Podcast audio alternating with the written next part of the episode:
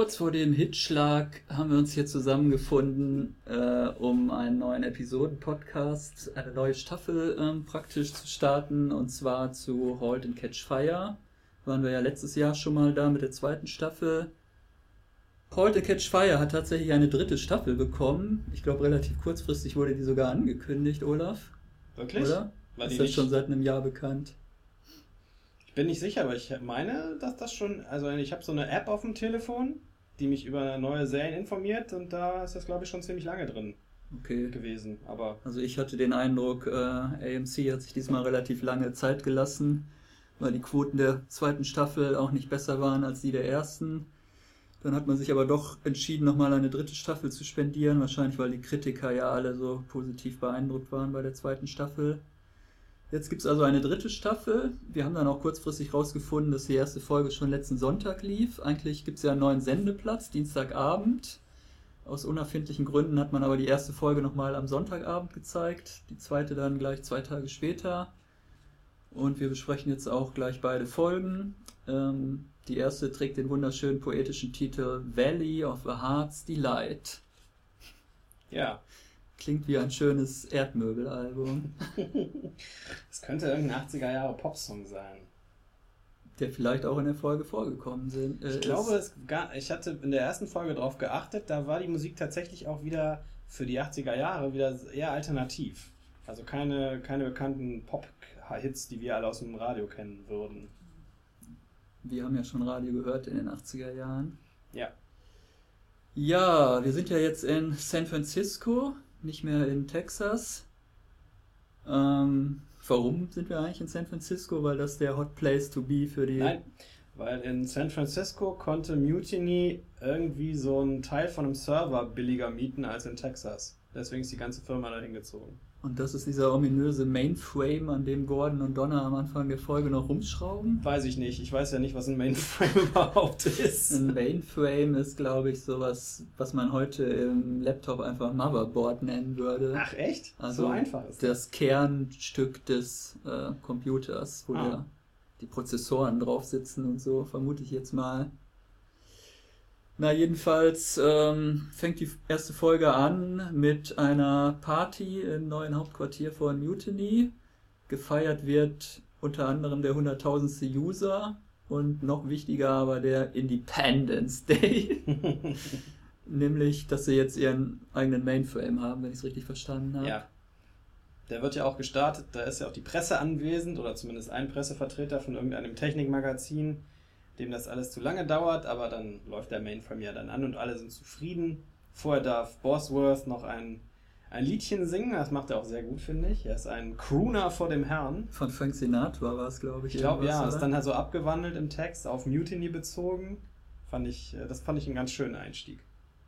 Ansonsten wirft äh, Cameron noch irgendwelche Feuerwerksknallkörper äh, in Richtung des Mainframes. Ich weiß nicht, warum man das macht. Das habe ich mich auch gefragt. Ich dachte, will sie das Ding jetzt sofort kaputt machen oder nochmal zeigen, wie unseriös die Firma ist? Oder Aber einfach nicht. ein Überbleibsel der alten Punk-Attitüde. Ja. Dann haben wir eine neue Figur, die dir, glaube ich, nicht sympathisch ist, nämlich den neuen Coda Ryan. Ich weiß nicht, ist er Pakistani, ist er Inder? Er sieht zumindest ein bisschen so Er ist aus. auf jeden Fall ein blöder Lutscher. Vollkommen egal, welcher, welcher ethnische Hintergrund da drin steckt. Er erfüllt zumindest so rein äußerlich das Klischee des typischen Coders und äh, redet auch so, wie, wie man sich das vorstellt. Er will dann irgendwie macht eine Präsentation für die beiden Firmeninhaberinnen und ähm, die verstehen nur unwesentlich mehr als wir als Zuschauer, glaube ich. ich hatte den Eindruck, dass, dass sie das schon irgendwie verstehen, aber doof finden. Aber ich habe es wirklich nicht verstanden. Also es geht um eine Sicherheitslücke im Mutiny-System. Ja, äh, dass einfach Leute sich sehr einfach in private Chatrooms reinhacken können und halt private Konversationen mitbekommen können. Okay, den Teil hatte ich verstanden, aber nicht seinen Lösungsansatz. Will das irgendwie externisieren, externalisieren, wie nennt man das? Das war irgendwas mit Peer-to-Peer. Also mein nicht vorhandenes Computer-Hintergrundwissen sagt mir, er will da irgendwie so eine Art Peer-to-Peer-Technologie einbauen, dass die Leute nicht zentral miteinander verbunden sind. Aber es, es spielt auch eigentlich wie dieser ganze Techno-Bubble, spielt es auch eigentlich keinerlei Rolle für die Handlung.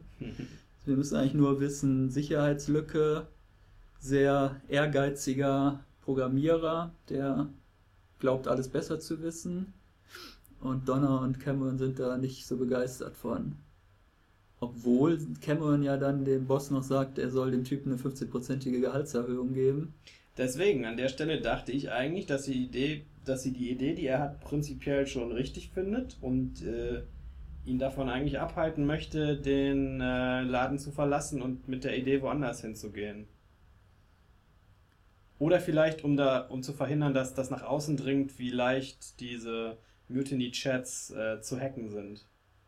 Und da verplappert sie sich ja dann kurz darauf quasi selber, weil sie trifft sich dann im Real Life mit jemandem, also mit einem Kunden, äh, mit dem sie halt innerhalb von Mutiny äh, kommuniziert hat.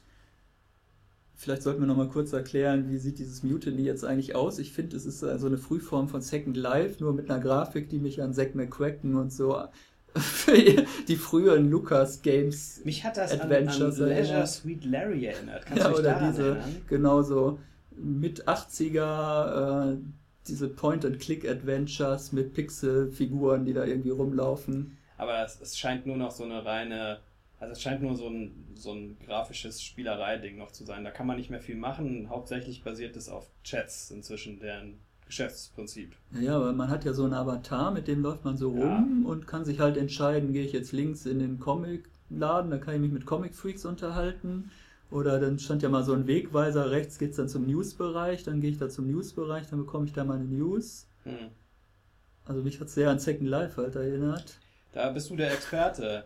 Du hast ja mal eine Reportage darüber ich geschrieben. Ich habe ja meine ich, äh, Abschlussarbeit äh, über Second Life geschrieben. Ungefähr zwei Monate später war das Thema schon wieder so durch, äh, dass, glaube ich, heute keine, kein Medium mehr eine Reportage zu diesem Thema in Auftrag geben Jetzt wäre es eigentlich mal interessant. Jetzt so zehn, fünf Jahre nach dem großen Hype oder wie viel auch immer Zeit vergangen ist. Nochmal das große Spiegel-Titelthema: genau. Wer ist eigentlich noch in Second Life? Richtig.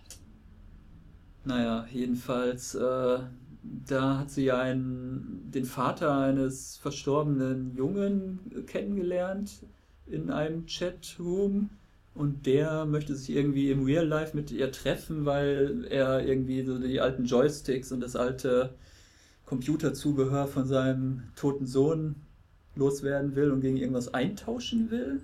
Habe aber ehrlich gesagt nicht verstanden, gegen was. Ich auch nicht. Und dann treffen sie sich halt in einem Café und da verplappert Cameron sich halt irgendwie, weil sie sagt halt äh, herzliches Beileid und so und er fragt, woher weißt du denn überhaupt, dass mein Sohn gestorben ist? Ja, das haben wir doch online drüber gesprochen. Und er meint dann aber, das hätte er ja nur in irgendeinem Trauerforum, hätte er das ja überhaupt nur bekannt gegeben. Und die Cameron hätte er ja gar nicht in diesem Trauerforum getroffen. Und dadurch ist dann praktisch in die Außenwelt gedrungen, dass die Firmeninhaberinnen oder die Mitarbeiter äh, ja praktisch alle jegliche Kommunikation mitlesen können. Falls der Mann das so verstanden hat, er hat auf jeden Fall verstanden, dass sie Informationen hat, die sie eigentlich nicht haben sollte. Ja, dann ergreift sie ja auch schnell die Flucht und haut einfach ab. Genau, er, er sagt ja dann nochmal, ich bin davon ausgegangen, dass das ein privates, eine private Kommunikation äh, gewesen ist. Ja, das scheint jetzt so ein neues Thema zu sein, was jetzt hier aufgemacht wird für die dritte Staffel, halt das große Privacy-Thema, wo ich jetzt nicht gedacht hätte, dass das 1986 schon irgendwie ein relevantes Thema gewesen ist. Tja, es wird ja auch ähm, dann im weiteren Verlauf klar, dass Joe Macmillan mit seiner Firma genau das als Thema hat. Der verkauft Antivirensoftware oder irgendwelche Sicherheitslösungen für Unternehmen und äh, wie wir dann später erfahren, wird er dann jetzt auch in den Privatkonsumentenbereich einsteigen. Also es scheint schon. Ich hätte auch nicht gedacht, dass es damals überhaupt schon so einen nennenswerten Austausch zwischen Rechnern gibt mit Daten, dass da, dass da man da schon Sicherheitsvorkehrungen treffen muss. Aber offensichtlich ja, war das so. Es gab halt BTX bei uns in Deutschland, da weiß ich, ich glaube aber die Bundespost hatte da auch schon Probleme mit irgendwelchen Hackern, die sich da reinhacken wollten. Hm. Weiß allerdings auch nicht, was man bei BTX jetzt überhaupt für einen Schaden anrichten konnte. BTX war doch mit diesen Telefonkopplern, oder? Ja, das war doch BTX. BTX war ja vor allem so ein geschlossenes System, so ähnlich wie später dann AOL oder sowas, dass man halt nur so Seiten aufrufen konnte, die die Post da zugelassen hatte und sich gar nicht erst in irgendwelche virtuellen Abgründe verirren konnte. Aber naja, in den USA scheint es jedenfalls, und wir befinden uns ja dann auch hier im, äh, im äh, Hightech-Land irgendwie, der, der im Computer-Ursprungsland, da scheint es vielleicht schon ein bisschen früher alles vernetzt zu, gewesen zu sein. Oder die Autoren behaupten das einfach, ähm, um halt irgendwie re heute relevante Themen in ihre 80er-Jahre-Serie reinzupacken. ja. Bin mir da nicht so sicher, ehrlich gesagt. Eigentlich, eigentlich, also das Ganze ist ja im Prinzip so eine Internetvorstufe, was sie da haben, ne? Und wir wissen doch, dass das eigentlich aus dem militärischen Bereich gekommen ist. Das wurde ja nicht von zwei Frauen irgendwo in Texas in so einer, entwickelt. Genau, das finde ich auch ein bisschen komisch. Naja. Naja, jedenfalls der erste Auftritt, falls man es so nennen kann, von Joe in dieser Staffel ist ja auch ein bisschen merkwürdig. Es ist nämlich irgendwie so nach 20 Minuten ruft er dann mal an bei Bosworth und gratuliert ihm dazu, dass der gerade äh, Großvater geworden ist.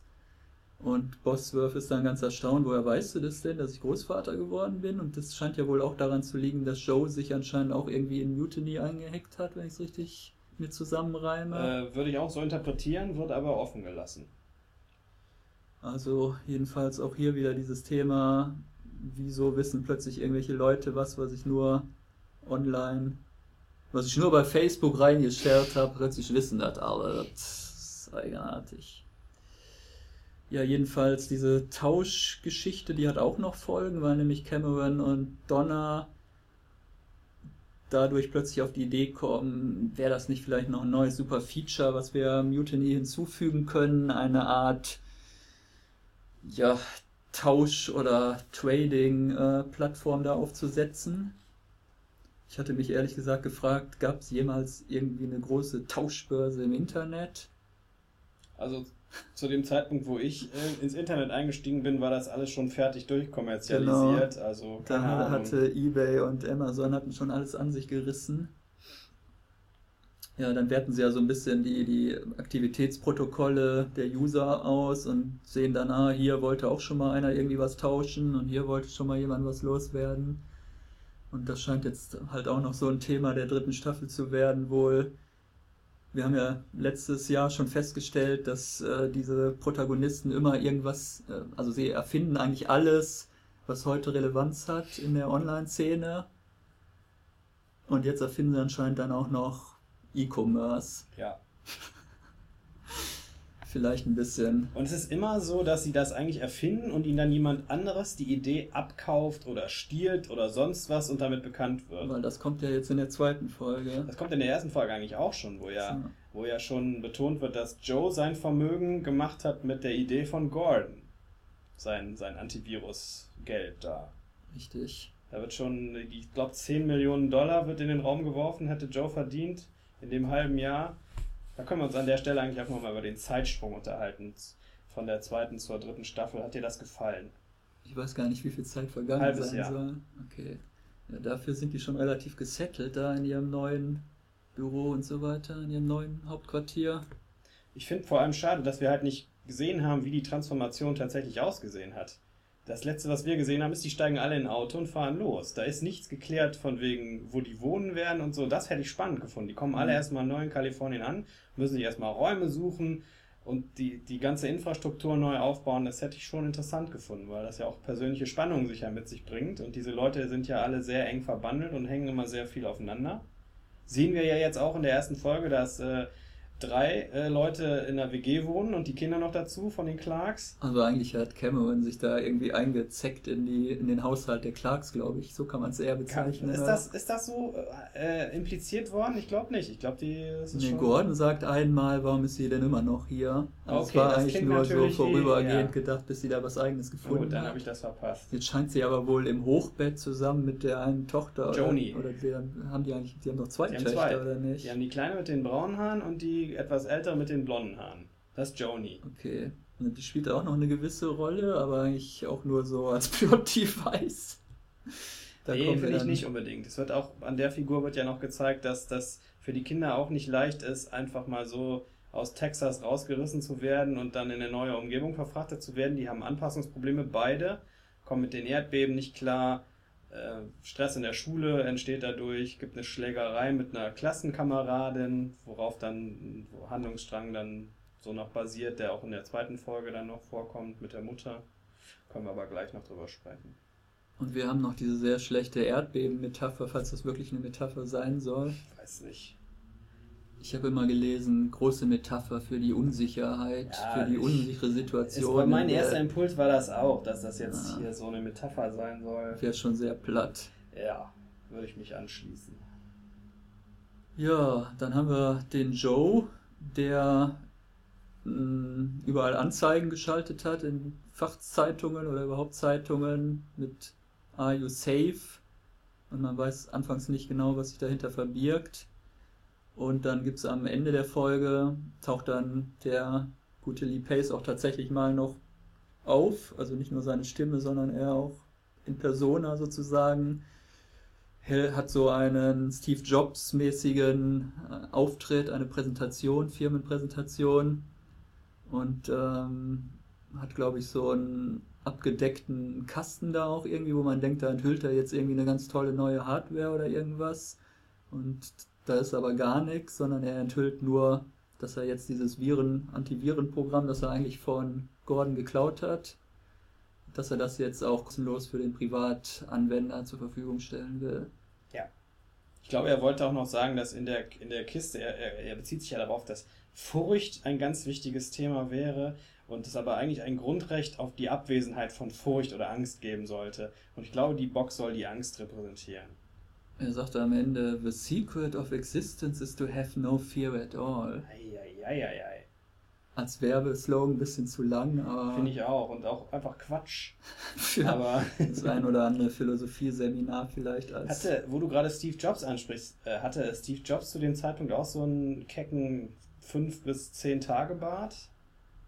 Das äh, habe ich so nicht mehr in Erinnerung. Weil das passt für mich absolut nicht in die 80er, wo die Leute alle so glatt rasiert und geschmeidig waren. Ja, das unterstreicht halt das Outsider-Image, das Joe sich, glaube ich, selber gerne gibt. Könnte es nicht auch einfach sein, dass Lee Pace eine andere Filmrolle parallel hat und da so aussehen muss? Es kann auch sein, dass Lee Pace eigentlich schon längst die nächste Serie dreht, weil er weiß, dass diese auf keinen Fall mehr verlängert möglich, wird. Möglich, ja. Und zwischendurch musste er aber halt nochmal seinen Vertrag erfüllen. Könnte sein, ja, klar.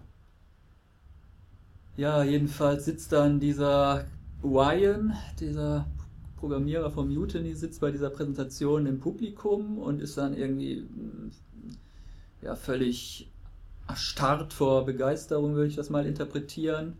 Also alle anderen im Publikum springen dann auf, Standing Ovations, dass sie jetzt ein tolles Virenprogramm geschenkt bekommen. Und äh, Ryan ist irgendwie so erschlagen von dem, was er da gerade gehört hat, dass er eigentlich bewegungslos erstmal als einziger sitzen bleibt. Damit ist die Folge dann vorbei. Und der Handlungsstrang verfolgt uns aber weiter in der nächsten Folge. Wir haben noch eine neue, ich würde sagen, Staffelhauptrolle oder wie immer man es nennen will, eine einigermaßen prominente Schauspielerin, die neu eingeführt wird, nämlich die Annabeth Gish Woher kanntest du sie? Brotherhood. Sehr empfehlenswerte Showtime-Serie von vor zehn Jahren oder so. Drei Staffeln. Ja, ich kannte sie jetzt nur aus The Bridge America, wo sie auch Aber einen Handlungsstrang Man kann hatte. sie schon kennen. Die hat auch schon die eine oder andere Filmrolle gespielt. Ist jetzt keine ganz unbekannte. Sie wird jetzt eingeführt als Mutter einer Mitschülerin von der Joni, also von der ältesten Tochter von den Clarks. Diana Gould heißt sie, glaube ich, wenn ich sie richtig mitgeschrieben habe. Am Anfang weiß man nicht so recht, was soll sie da jetzt eigentlich. Sie trifft, glaube ich, äh, Donna irgendwie in der Schule. Nee, die Eltern werden, also beide Elternparteien werden in die Schule zitiert, weil sich die Töchter ja geprügelt mhm. haben. Da tauchen also die beiden Clarks auf und Diana Gold, Gould. Und ja, die sind sich aber eigentlich einig, dass das alles kein großes Ding ist und verabschieden sich erstmal in freundschaftlichen äh, in, on friendly terms. Mir fällt kein deutscher Ausdruck ein. Okay.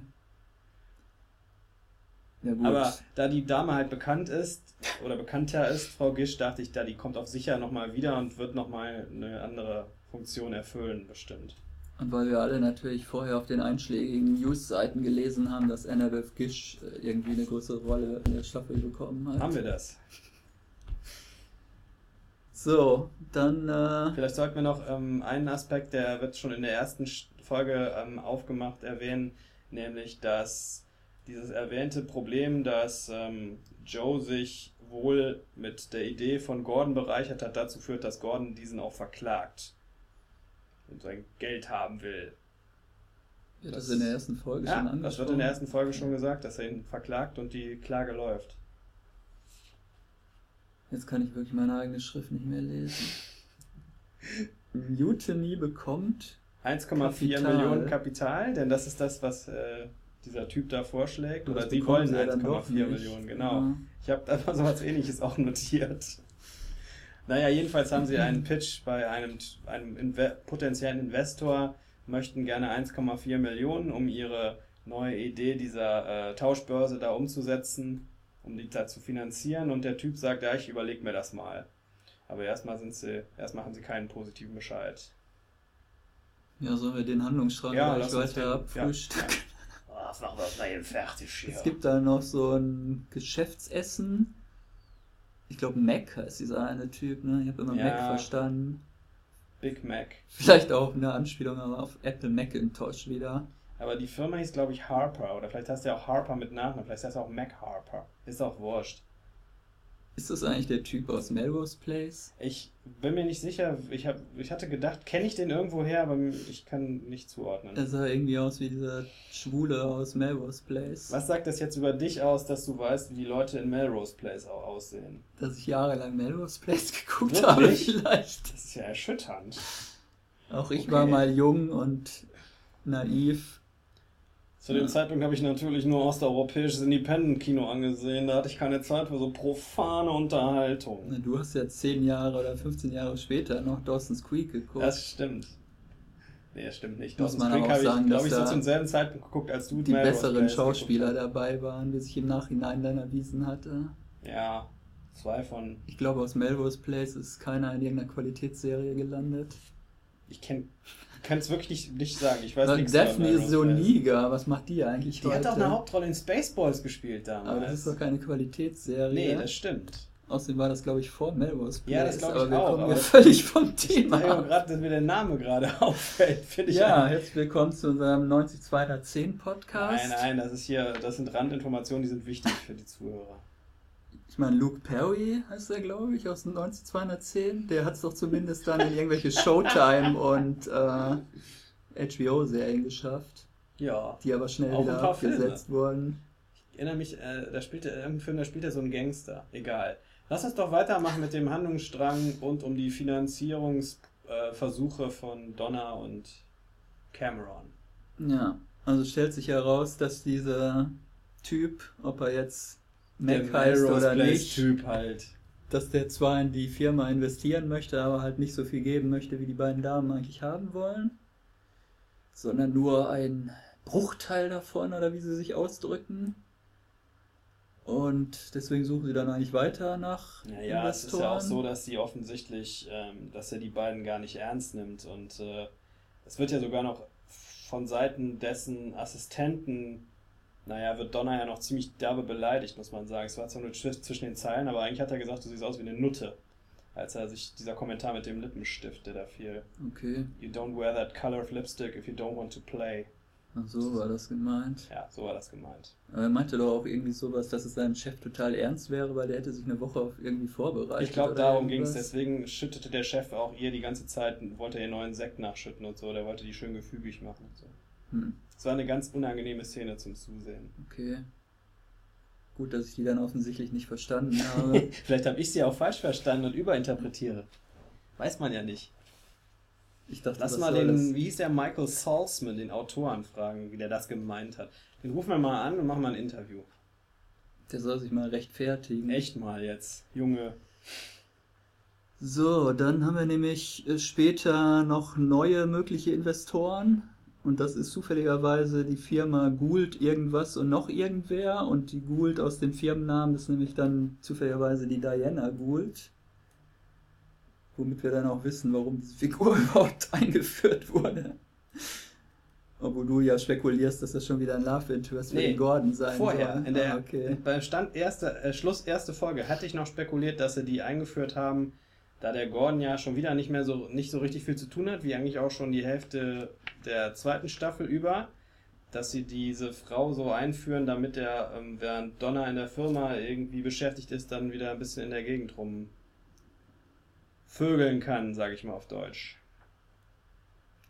Das, wir erinnern uns ja an die Affäre aus der letzten Staffel, die hat ja zu einigen Hm, Spannungen ja, das war geführt. doch irgendwie seine große Jugendliebe. Ja, genau. Irgendwer Ja. hinten auf dem Truck. Das ist ja auch der Grund, warum Joni so ein bisschen schwierig ist seitdem. Die hat das ja mitbekommen irgendwie. Da gab es ja Mhm. damals schon, da ist sie irgendwie weggelaufen, glaube ich, in der zweiten Staffel. Mhm. Dann mussten sie die erstmal wiederfinden. Ja, und das ist, ne, Joni ist bis jetzt immer noch ein bisschen problematisch, glaube ich, so. Joni spielt jetzt aber eine Schlüsselrolle bei der Gewinnung der Investorin. Äh, Die lehnen nämlich erst ab. Ich glaube hauptsächlich, weil ihr Partner da irgendwie kein Interesse hat zu investieren. Elias oder wie der hieß. Es wird sofort gesagt, nee, wir. Don't call us, we call Ja, you. warum wurde nicht klar, warum die es abgelehnt haben. Das wird dann erst später klar. Ja, und dann habe ich so verstanden, dass sich Cameron eines Tricks bedient, um jetzt im Gespräch zu bleiben oder eine, eine zweite Chance zu bekommen bei dieser Diana. Äh, Joni feiert nämlich ihren Geburtstag und Cameron gibt Joni Geld, damit sie die, die Tochter von der Diana zu ihrem Geburtstag einlädt, obwohl die beiden Mädchen sich ja nicht verstehen. Ja, Und dann taucht halt Diana mit der Tochter, die komischerweise fünf Jahre älter aussah als die Joni, meiner Meinung nach. Aber gut, es vielleicht war kein anderes elfjähriges Mädchen gerade verfügbar in Hollywood. die haben die auch echt nur einmal so ganz kurz durchs Bild Die durchgeschoben. sah aus so. wie 15 und Joni ist, glaube ich, elf oder so, oder noch Ich- jünger. Keine Ahnung, wie nicht. alt die sein sollen. Egal. Wir haben ja bekanntermaßen von Kindern auch sowieso keine Ahnung. Wie gesagt, Plot-Device.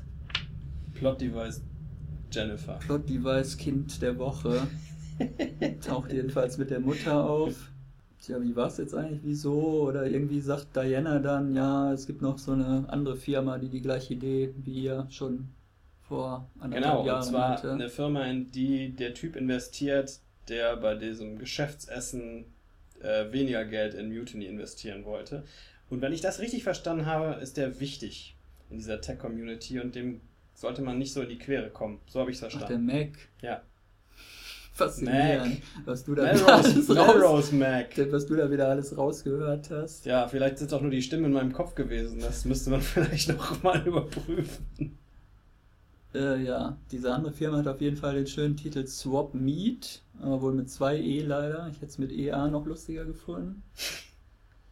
Das hätte aber keinen äh, Zusammenhang mehr mit dem, was, mit dem Produkt, was Doch, sie da Fleisch tauschen. Fleischtausch. Online-Fleischtauschbörse. Klingt jetzt eher schon wieder wie was, was im Rotlichtmilieu ganz interessant Ich habe wäre. hier noch zwei Pfund gehacktes. Willst Die du sind erst zwei Tage drüber. schönes Pairwitz dafür geben? Oder ein bisschen Pulled Pork. Genau, da habe ich auch gerade dran gedacht. So, und die sind schon ganz groß im Geschäft. Also anscheinend noch nicht, aber sie sind schon irgendwie seit, seit einiger Zeit, äh, sind sie halt überhaupt schon in dem Geschäft.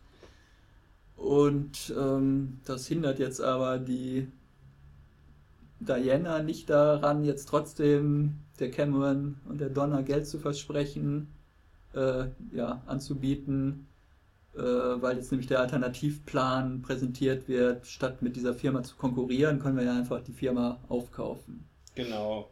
Und dafür Und braucht ich man glaube, nur, da die sich einig waren, dass dieser Melrose Mac, da bleiben wir jetzt einfach mal bei. Oder ist ich, der nicht auch Matt in Melrose ich Place? weiß nicht, ich nenne ihn jetzt Melrose Mac. Melrose Mac, dass der ein übler Sexist ist, da waren sich ja Cameron und Diana einig. Ich glaube, das ist auch einer der Gründe, warum die Diana jetzt gesagt hat, ja, okay, ich mach's, wir steigen ein finanziell, um dem Typen mal einen vor den Latz zu knallen. Gut, dass du das so ausgedrückt hast, sonst hätten wir hier einen Beeper drüber legen müssen. Weil wir sind ja hier an die FCC-Regeln auch gebunden. Ich weiß nicht, ob du das weißt. Nein. Was ist denn überhaupt die Ja. FCC? Die, die Federation for Communications und Sind das, die, irgendwas. die immer, sind das die, die immer sagen, dass man pro Staffel einmal Damn sagen darf im Network-Fernsehen und so? Ich dachte, dass man das überhaupt auf keinen Fall sagen darf. Ah, aber es gibt ja, es gibt ja so Ausnahmen, ne? Unter gewissen Umständen darf man, glaube ich, so zweimal pro Staffel so, so, so sanftere Schimpfworte benutzen. Man darf anscheinend auch diese, diese Four-Letter-Words darf man anfangen, solange man sie nicht zu Ende bringt. Mother Also Ja, man darf okay. sagen fa, solange man halt nicht die letzten Ja. beiden Buchstaben noch Das ist natürlich, das macht direkt, also da weiß wirklich niemand mehr, welches Wort gemeint ist. Also wenn ich diese Drehbücher schreiben würde für so Serien wie äh, so, so Cop-Serien im Network-TV, wo die dann immer Shoot sagen, da würde ich einfach mal reinschreiben. Sch, sch. Oder man macht so wie Battlestar Galactica, die sich einfach neue Genau. Schimpfworte ausdenken. Richtig. Ich weiß gerade nicht mehr, wie es. Frack. Genau, Fracken. Motherfracker. Ja, richtig. So, ist jetzt eigentlich die Folge zu Ende gesprochen? Nee. Nein, wir haben ja noch den Ryan. Den Ryan haben wir ungünstigerweise auch wieder gleich am Anfang mit einer schönen On-Location, glaube ich, gedrehten Szene unter der Golden Gate, Gate Bridge, wo wir auch mal den stattlichen Oberkörper von Lee Pace präsentiert Warum bekommen. hat der Narben gehabt? Hat das was mit der Handlung Tja. zu tun? Haben, ist das irgendwas mit den ersten beiden Staffeln? Ich könnte mich nicht erinnern. Ich glaube, er wurde ja von seinem Vater irgendwie misshandelt, oder? Könnte sein. Vielleicht war das aber auch was jetzt in der in dem halben Jahr Handlungssprung vielleicht. Vielleicht aus der großen Filmrolle, die Lee Pace in dem halben Jahr noch gedreht hat. Man weiß es nicht. Ja, der hat gleich den kalifornischen Lifestyle adaptiert und geht da gleich surfen in der Golden Gate äh, Bay da. Ich frage mich wirklich, ob man da surfen kann. Sah jetzt ja nicht aus, als wäre da ein vernünftiger Wellengang oder so. Aber Hm. ich weiß auch nichts über die Bay Area. Achso, ich dachte jetzt über diese Bay speziell, weißt du jetzt nix. Nee, das auch nicht. Hat nicht damals Jimmy Stewart da seine Frau da rausgeangelt aus der Bay, die da Selbstmord begehen wollte? Ist das eine Filmrolle jetzt oder ist in das echt? Vertigo. Okay. Die stürzt sich doch da in die Bucht, glaube ich. Da wissen Sie mehr als ich. So, dann. Wir müssen noch ein äh, wenig darauf eingehen, dass ähm, äh, diese Geschichte, dass Gordon Joe McMillan verklagt, da kommt es zu einer Anhörung, in der äh, Gordon sich einige merkwürdige Fragen gefallen lassen muss und auch nicht sehr äh, kooperativ reagiert, finde ich. Plötzlich kommt dann aber der Herr McMillan rein und bietet Joe 50, dann 60, dann 70 Prozent Beteiligung an der Firma an, um die es geht wenn Joe sich bereit erklärt, äh, wenn, wenn Gordon sich bereit erklärt, wieder für ihn zu arbeiten oder mit ihm zu arbeiten. Und der Anwalt rät äh, Gordon dringend dazu, das Angebot anzunehmen, aber Gordon sagt, ich will mit dem Typen nicht mehr zusammenarbeiten. Und dann ist das Fazit der Szene, dass wir jetzt ja wissen, warum die Klage überhaupt läuft. Das ist zumindest Joes Fazit.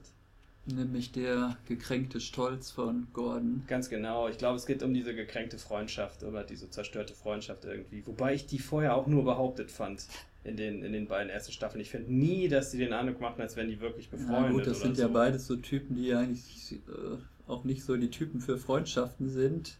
Ich glaube, die haben sonst auch überhaupt keine Freunde. Ja, Oder zumindest keine männlichen. Und äh, da ist das vielleicht für die beiden schon was ganz Besonderes gewesen, dass sie sich dann auch mal privat irgendwie zum Barbecue hm. so getroffen haben oder so. Ja, warum bietet Joe ihm das überhaupt an? Das ist, mm, wird eigentlich überhaupt nicht klar. habe ich auch nicht verstanden. Ich glaube, das ist jetzt nur wieder, weil man Joe ja irgendwie in die Handlung wieder reinbringen muss. Ich weiß es nicht. Ich, hab- ich, ich fand es auch merkwürdig, dass er einfach so da reinstiefelt und äh, ja. Also ehrlich gesagt, was ja in der letzten Staffel manchmal schon so ein bisschen bemüht, warum man jetzt Joe überhaupt noch in der Serie drin hat. hm. Also eigentlich hätte man ihn auch ganz rausschreiben können, ohne dass das jetzt irgendwie eine große Lücke hinterlassen würde. Das finde ich eigentlich auch. Aber da sie es halt äh, Ende der zweiten Staffel so offen gelassen hatten, dass Joe ja auch in Kalifornien jetzt tätig ist, ja, war es irgendwie zwangsläufig, ne? Und weil Lee Pace so ein großartiger Schauspieler ist, von dem wir alle nie genug bekommen können. Vielleicht hat er einfach einen Vertrag unterschrieben. Solange die Serie läuft, spiele ich mit und fertig. Weiß nicht. Unglaubliche Knebelverträge sind da am Start. Hm. Ich meine, er freut sich wahrscheinlich, aber für den Sender wäre es vielleicht besser, weil ja wirklich, ich lese in allen Kritiken ja immer nur, die Serie ist erst gut geworden in der zweiten Staffel, als dann die ehemaligen Nebenfiguren plötzlich zu Hauptfiguren geworden sind und dieser äh, Joe McMillan, diese Figur, die hat überhaupt nicht funktioniert und das war von Anfang an der größte Fehler der Serie, den Fokus auf diese Figur zu legen. Das halte ich für vollkommenen Blödsinn. Ich, ich, äh, ich, ich, ich finde das nicht. Ich finde die erste Staffel auch nach wie vor besser als die zweite. Können mir auch tausend Kritiker was anderes Auf erzählen. eine noch nie gehörte Minderheitenmeinung hier. Findest du die zweite besser als die erste? Ich fand eigentlich beide erste, also beide Staffeln eigentlich ungefähr gleich gut, würde ich sagen. Okay.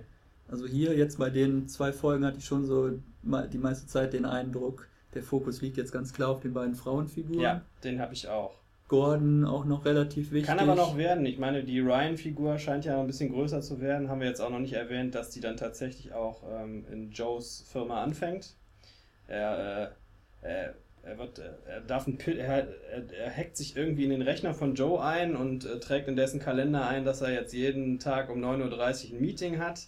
Und das verleitet Joe dann dazu oder überzeugt ihn, ihn da tatsächlich auch mal zu einem Vorstellungsgespräch einzuladen. Und da hat er so einen Pitch, der nicht so besonders gut läuft, aber im Endeffekt wird er dann doch eingestellt. Drei Minuten Pitch. Ja, drei Minuten Pitch. Genau. Und äh, jeder, der in nächster Zeit ein wichtiges Vorstellungsgespräch vor sich hat, dem rate ich un unbedingt diese Szene ein eingiebig zu studieren. Ich finde ja, es eher, wie man es sich nicht genau macht, so zu präsentieren, so irgendwie niemand beachtet mich, ich bin ein kleiner Hans Wurst und ich brauche dich jetzt als großen Mentor, der erkennt, wie großartig ich in Wirklichkeit bin. Was ich ein bisschen seltsam fand an der Inszenierung, die Szene an sich, die war eigentlich überhaupt gar nicht dramatisch oder die hatte meiner Meinung nach überhaupt keine besondere Dramatik. Es wurde aber durch die Musik und durch den Schnitt irgendwie so suggeriert, dass das Ganze jetzt äh, irgendwie ein unglaublicher Höhepunkt dieser Folge äh, darstellen soll. Das äh, habe ich auch so empfunden, das ist aber keine Neuheit bei Horton Cash Fire. Das haben die schon die ganze Zeit so gemacht. Dass sie eigentlich äh, wenig ereignisreiche Szenen mit Schnitt und Musik so ein bisschen auf so einen Emotionshöhepunkt hinsteuern, der aber dann ausbleibt. Also der, der Score von Paul Haslinger, aka Paul Haslinger. Österreicher, Haslinger. Ich versuche halt hier mich den Hollywood-Geflogenheiten Okay, anzupassen. Paul Haslinger. Good friend of Hans Zimmer. Ich möchte ja auch mal gerne für den Hollywood Reporter schreiben, da muss ich ja dann wenigstens die Namen auch so amerikanisch Ja. Der Score pluckert jedenfalls im Hintergrund vor sich hin. Ich finde den super, nach wie vor. Ich finde den sehr effektiv. Ich gucke das allerdings auch über Kopfhörer und da ist es, äh, da ist die Musik dann irgendwie näher an einem dran und äh, ja, fügt irgendwie mehr zur Atmosphäre noch bei. Aber hier sollte es ja offensichtlich wirklich so eine Spannungssteigerungsfunktion haben, genau wie die merkwürdigen Close-Ups dann ja irgendwie auf das Gesicht des, also von Ryan, obwohl ja eigentlich nichts Dramatischeres passiert, als dass die beiden ein Vorstellungsgespräch führen. Ja. Also fand ich irgendwie ein bisschen too much Vielleicht soll, das, vielleicht soll diese Szene, die quasi den, äh, den, den Judas-Verrat darstellen, dass er Mutiny in den Rücken fällt. Was weiß ich. Vielleicht deutet sich auch eine neue homoerotische Beziehung zwischen Stimmt, den beiden war, stimmt Figuren das, war ja an. schon mal, das war ja schon mal im Spiel. Ich glaube in der ersten Staffel sogar schon. Richtig. ja. Vielleicht So. sollten wir noch erwähnen, äh, der Vollständigkeit halber, dass Gordon immer noch an den Folgen seiner äh, äh, degenerativen, Progressiven- progressiven Nervenkrankheit, wie heißt das? Äh, Muskel, er hat irgendeine schlimme Krankheit, so, die nicht besser wird. Und der kriegt immer so, schon mal so ein Muskelzittern oder jetzt in dem Fall guckt, schaut er mal in eine, in eine Glühbirne und alles wird ganz hell. Das finde ich auch wieder eine ganz schlimme Metapher. Ähnlich wie mit dem Erdbeben. Weiß allerdings nicht wofür, aber ich weiß, es soll eine Metapher sein. Ich weiß nicht, wie soll das denn weitergehen? Joe, Joe ist reich, äh, Gordon stirbt irgendwann, die anderen beiden. werden erfolgreich, Ja. aber trotzdem unglücklich. Genau, das ist das Serienfinale. Ja, schön, dann können wir jetzt aufhören zuzuschauen. Ich möchte noch erwähnen, weil ja eigentlich mit das Schönste an der Serie sind für mich immer die liebevollen Anspielungen an die 80er Jahre Technik. Äh, in der ersten Folge haben wir ja dieses, äh, halt diese Avatar-ähnlichen äh, oder diese äh, pix verpixelten Avatare. In der zweiten Folge haben wir den Robo, Robo Butler als Geschenk von Boss für die Tochter der Clarks, der äh, in den 80er Jahren noch nicht so richtig ausgereift war, leider. Ja. Beim Versuch, Bier zu servieren, geht einiges schief. Das ist richtig. Das ist eine sehr lustige Szene gewesen, fand ich. Kann mich aber auch erinnern, Anzeigen für solche Gefährten damals gesehen zu haben in Zeitschriften und so. Ja, ich glaube ich auch. Es gab da eine ganze Menge so, ähm, so elektronisches Spielzeug, ja. Wurde allerdings mehr versprochen, als das Gerät dann wohl letztendlich halten konnte. In der ersten Folge wurde ja auch wieder, wo du eben meintest, hier Anspielungen, oder ist ja keine Anspielung, aber halt so ein bisschen die Technik-Nerds ein bisschen bedienen, die zuschauen, wurde ja auch wieder auf dem C64 äh, direkt getippt. In der ersten. Ich glaube, die ganze Zeit. Die ja, haben die haben den vorher auch schon ähm, gehabt. Ja, ja, die haben den später. Ich glaube, Cameron hat ja tatsächlich praktisch auf ihrem Schreibtisch als Bürocomputer einen C64 Mhm. stehen. Also ich finde das immer wieder faszinierend, dass es tatsächlich Leute gab, das die war so, ernsthaft das beruflich Standard, damit ja. gearbeitet das, äh, haben. kann man sich heute nicht mehr vorstellen. Was ich auf der anderen Seite ähm, jetzt bei den Anspielungen ein bisschen bemüht fand, in beiden Folgen kommen so, 80, so, so Star Wars-Zitate im Dialog vor. Das ist so. Ja, ich weiß, dass sie da die. Ich hätte jetzt fast die pickligen Teenager gesagt, vor dem Fernseher bedienen wollen, aber sie wollen halt so Nostalgie-Freunde. Ja, ich glaube eher so. Leute in unserem Alter sollen das finde ich eigentlich noch werden. So glatzköpfige So Leute wie, 40er. so diese Leute, dieselbe Zielgruppe wird auch von Stranger Things bedient. Eigentlich. Ja, zu dem Thema habe ich mich ja schon unbeliebt gemacht in einem unserer letzten Podcasts. ähm, irgendwas wollte ich noch, irgendwas Nerdiges war noch. Ach ja, es gibt noch so, ich weiß nicht, ob das dann so Coder-Humor ist oder Programmierer-Humor. Es gibt ja auch noch den Streit unter den Codern, wie man denn jetzt dieses Bildformat richtig ausspricht, GIF oder GIF. Nein, Mann, it's GIF. Und dann sagt der andere, nennt den anderen dann auch Jordan und so, weil er natürlich meint, nee, es ist GIF. Genau. Und das scheint heute immer noch wohl ein Thema zu sein, das nicht abschließend geklärt ist. Was sagst du denn? GIF. Ich auch, okay. Diese Coder sind, äh, finde ich, weiterhin genauso äh, grenzwertig ist übertrieben, aber die sind halt irgendwie, die kriegen keine Kontur und gar nichts, diese Figuren, die sind einfach so da und müssen hin und wieder so alberne Sachen machen. Das Ja. war in der zweiten Staffel auch schon Die so. sind irgendwie nervig, muss Ja, ich auch genau. sagen. Ich hätte die schon alle rausgeschmissen, wenn ich da Ich in hätte, der Firma auf, was zu ich hätte auf jeden hätte. Fall die so, so, also locker ist schön, aber das ist ein bisschen zu drüber. Also muss man schon einen gewissen, eine gewisse Arbeitsethik muss schon stimmen. Aber wir kennen uns auch nicht in diesem Codierer, in dieser Man- Codierer-Ära, äh, dieser Codierer-Ecke aus. Man sieht die ja auch nie Oder so. richtig arbeiten, also. Nee, stimmt. Wobei, ne, am Anfang war das schon so. Als die neu in das Haus eingezogen sind in Texas, da haben die auch so, so, so durchprogrammiert, das weiß ich noch. Aber jetzt sind sie, jetzt, gut, jetzt ist natürlich auch, jetzt machen die im Prinzip nur noch so eine Art Betreuung. Community ist ja eigentlich als, als, äh, als Produkt soweit fertig. Die Chatrooms waren ja fertig. Es geht ja, es wird glaube ich in der ersten Folge mal kurz erwähnt, dass sie noch überlegen, ob sie jetzt grafisch da ein bisschen was anbauen, nach rechts, glaube ich. Äh, Rechts. ja, die gehen mit ihren Figuren nach rechts und dann kommen sie Ah, halt an das, an das Ende der Grafik, genau. Das ist wie früher in so einem Lucas-Game. ja. Genau, da lag man, irgendwann lief man an den Bildschirm, an den Bildschirmrand, dann war halt Schluss. Dann Man konnte die auch, wenn man mit einem Flugzeug in eine andere Stadt geflogen ist, konnte man in manchen Städten den Flughafen gar nicht verlassen. Da konnte man nur umsteigen in ein anderes Flugzeug. Musste man irgendwas freischalten erst, damit man wieder äh, woanders hin konnte? Nee, man musste halt einfach zum Beispiel, wenn man nach Kinshasa wollte, musste man in, äh, weiß ich nicht, Aber- äh, Paris umsteigen, aber in Paris selber konnte man gar nichts Okay. machen. Aber am Flughafen konnte man irgendwas Wichtiges machen, oder? Sonst wäre es ja Blödsinn. Das. Das war, glaube ich, nur ein Grund, nochmal die Diskette zu wechseln oder nochmal eine neue Ladezeit zu provozieren. Okay. Wie fanden wir denn jetzt die, äh, den Auftakt? Ja, also von der ersten Folge war ich irgendwie ein bisschen underwhelmed. Da ist eindeutig zu wenig passiert für einen, für einen Staffelauftakt für meine äh, Verhältnisse. Mhm. In der zweiten Folge ist ein bisschen mehr passiert, aber so richtig. Ja, es wurden halt jetzt so ein paar neue Themen präsentiert, die wahrscheinlich eine Rolle spielen sollen in der Staffel, aber so ein bisschen fehlt mir jetzt doch die Originalität oder der irgendwas, was mich jetzt so was mich hucken würde, dass ich jetzt sage, super, ich bin gespannt auf den Rest der Staffel. Mhm. Also ich fand ähm, beide Folgen relativ mittel, mittelgut, durchschnittlich, nicht schlecht, auch nicht gut.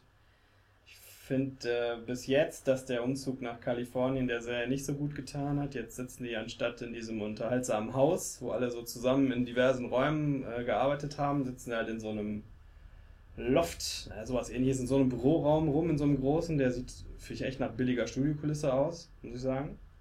Ähm, die Figuren haben Cameron und so, die haben jetzt ihre Kanten endgültig verloren. Dieses Punkwesen ist weg bei der Cam, finde ich. Es gibt äh, auch diese musikalische Untermalung nicht mehr so wie vorher. Ja, das finde ich alles ein bisschen enttäuschend bisher. Aber es kann ja noch werden. Mal sehen. Also immer noch ziemlich gut finde ich die Schauspieler. Ja. also ich fand hier Gordon fand ich ziemlich gut. Wie heißt er noch? Scoot McNary. Der merkwürdige Sachen mit seiner Stirn macht und der scheint irgendwie auch tatsächlich irgendwie so im Indie-Bereich kein, also kein uneinflussreicher Typ zu sein. Ich habe neulich den als Produzenten in irgendeinem Film gelesen, den Namen. Okay. Also er scheint da irgendwie vernetzt zu sein. Ich werde ja nie zum Sundance Film Festival ja. eingeladen, deswegen habe ich den jetzt noch nicht getroffen. Also das fand ich ziemlich gut, was er da macht, auch dann in der letzten Szene mit Joe, dann, wo Joe ihm da dieses Angebot unterbreitet und er dann irgendwie selber so sich über seine Motive klar wird und dann so sel seltsam stirnrunzelt in die Kamera guckt. Das hat mir schon sehr gut gefallen. Mhm. Die anderen hatten jetzt nicht so wahnsinnig viel zu nee, tun. Nee, aber die sind alle sehr gut. Das äh, haben wir bestimmt auch vorher mal gesagt. Da ist weiterhin nichts zu meckern. Ryan ist scheiße. Aber es liegt auch an der Rolle. Ist das jetzt, meinst du, eine neue, die sich über die ganze Staffel zieht? Wahrscheinlich schon. Ich hoffe es nicht, aber ich befürchte es doch. Und das bringt mich noch zu der Frage, wo ist eigentlich jetzt hier die Verlobte von, äh, von äh, Joe? Von Joe geblieben? Sarah Wheeler, das ist eine gute Frage. Die doch Stimmt. unglaublich wieder, wichtig äh, zu sein schien, weil die doch, äh, die Schauspielerin doch auch einen Credit im Vorspann bekommen hat, letzte Staffel dann hat sie da eigentlich schon kaum eine Rolle gespielt und jetzt ist sie anscheinend nach einer Staffel schon wieder rausgeschrieben worden. Das ist sehr interessant, das ist mir überhaupt nicht aufgefallen, was jetzt nicht unbedingt für die Autoren spricht, wenn einem das einfach nicht auffällt, dass, eine, dass plötzlich eine Hauptfigur Rolle fehlt. fehlt. Ja. Hm. Also ich glaube, die, die hatten sich ja zerstritten oder irgendwie. Ja, aber die haben sich am Schluss auch wieder zusammengerauft. Und dann scheint er aber einfach jetzt ohne sie nach äh, Kalifornien gezogen ja, zu sein. Vielleicht ist es dann das endgültige Aus der Beziehung gewesen, aber können wir nur darüber spekulieren. Dazu müsste natürlich Joe auch mal jetzt in Interaktion mit irgendeinem ernstzunehmenden anderen Schauspieler treten, um vielleicht einen Dialog auszutauschen, wo sowas geklärt würde. Das würde man aber eigentlich tendenziell in der ersten Folge machen.